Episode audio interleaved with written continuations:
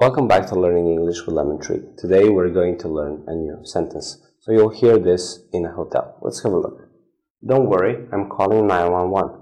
Don't worry, I'm calling 911. Don't worry, I'm calling 911. So you call this number 911 if you need the help of uh, police, the fire service, or an ambulance in emergency situations.